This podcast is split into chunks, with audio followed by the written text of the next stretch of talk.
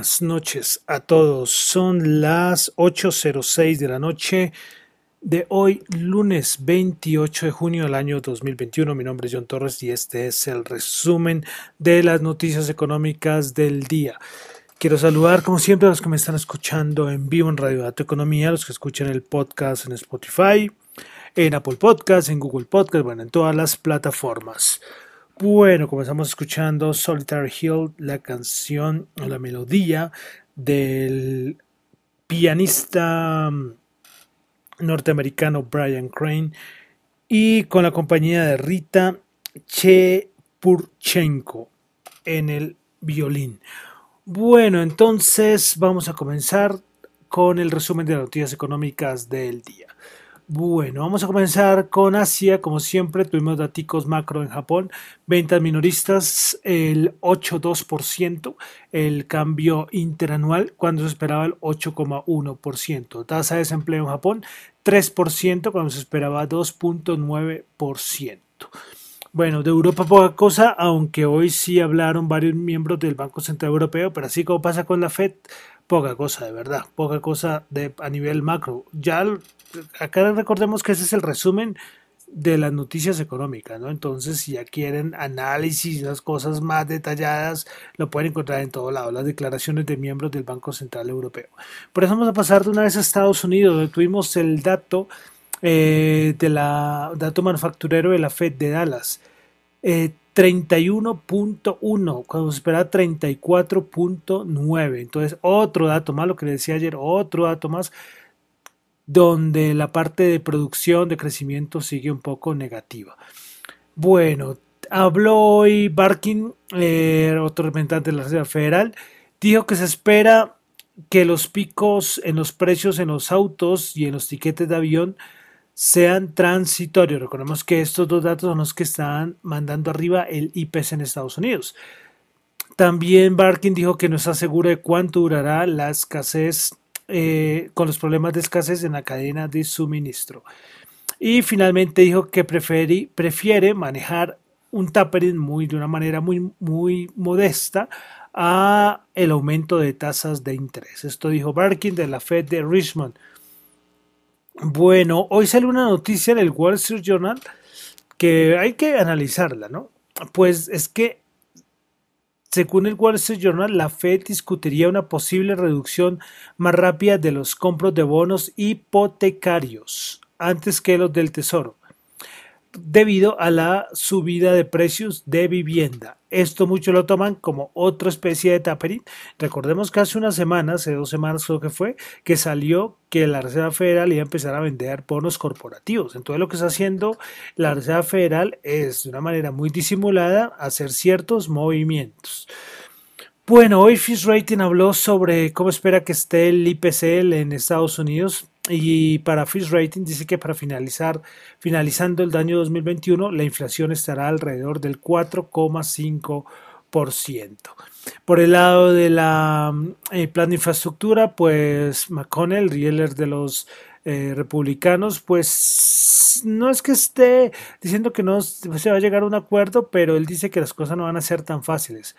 Eh, hoy la Casa Blanca emitió un comunicado, dice que está en contacto con todas las partes de tanto el Partido eh, Demócrata como el Partido Republicano.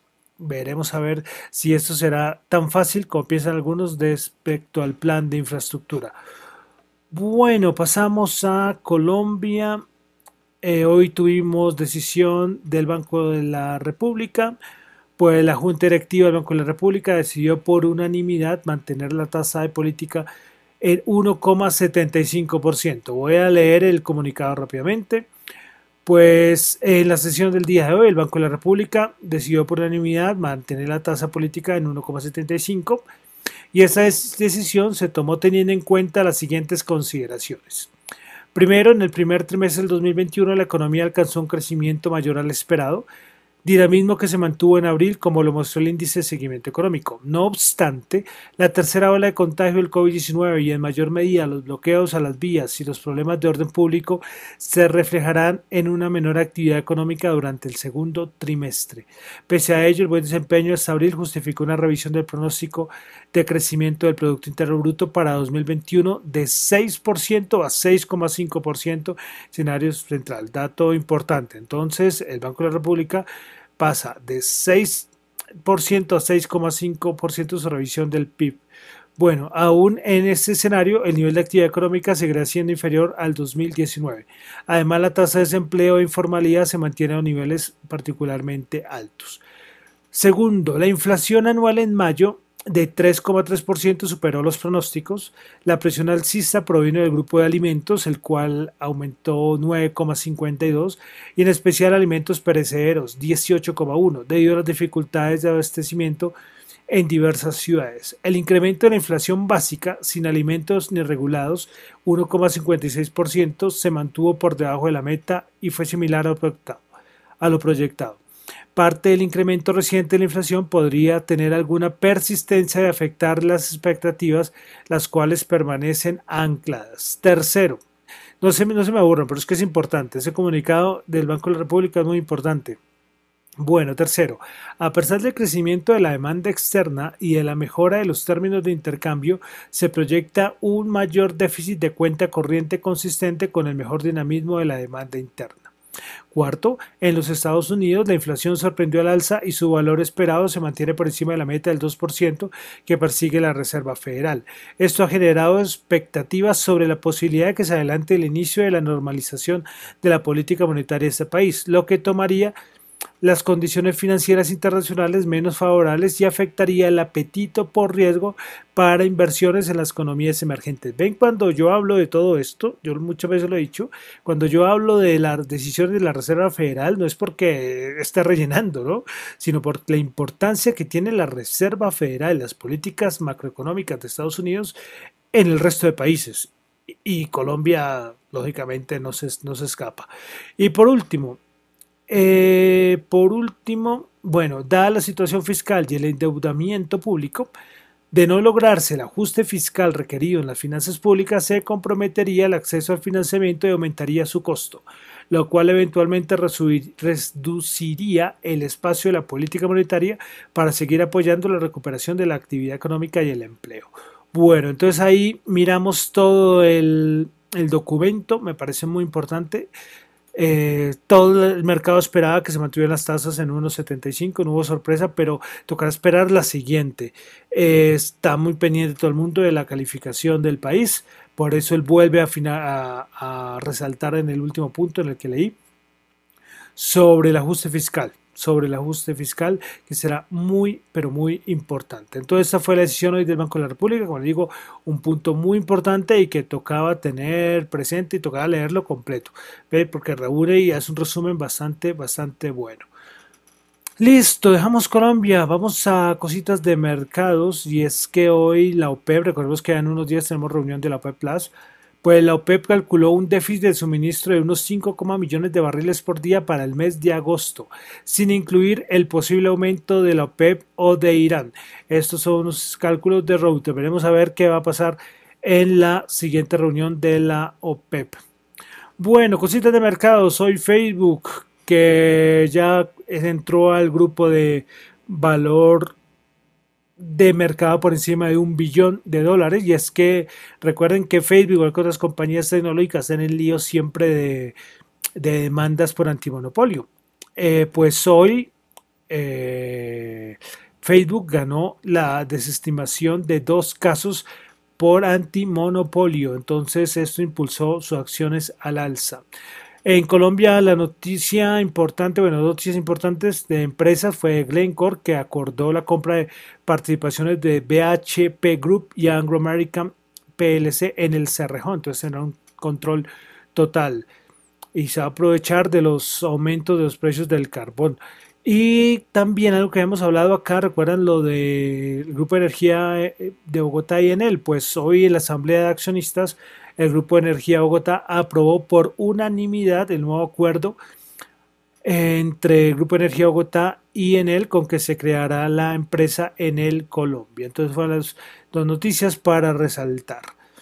Bueno, vamos a pasar a los mercados. Los mercados alcistas, ahí de a poquito siguen subiendo. El Nasdaq 100, el SP500 siguen a su ritmo. En, en Europa no tanto, ¿eh? Y en otros países, hay países que están volviendo a ponerse nerviosos por lo de la variante Delta del COVID-19.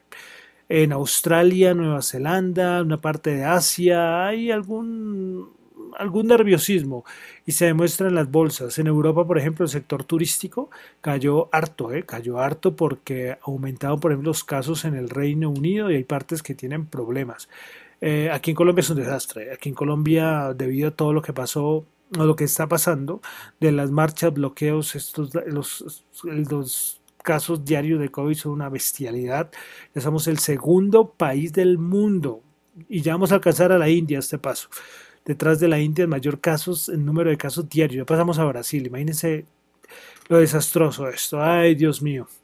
Pero bueno, pero mientras tanto los índices de Estados Unidos, bien, siguen ahí subiendo de poquitos, nada, no pasa nada raro.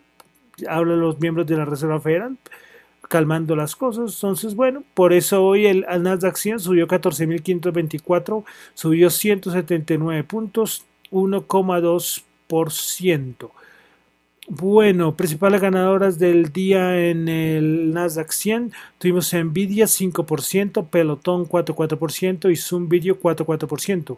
Principales par de horas, Booking menos 3,3%, Marriott menos 3% y Biogen menos 2,2%. Mira, ahí está algo de hoteles. Eh, bueno, aerolíneas cayeron en Europa también fuerte hoy. Bueno, el SP500, 4.290, ya le coquetea a los 4.300, 9 punticos, subió 0,2%.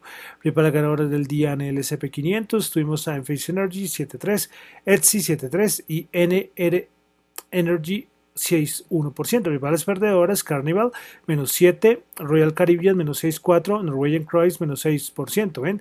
Ahí se demuestra lo que les decía el sector turístico.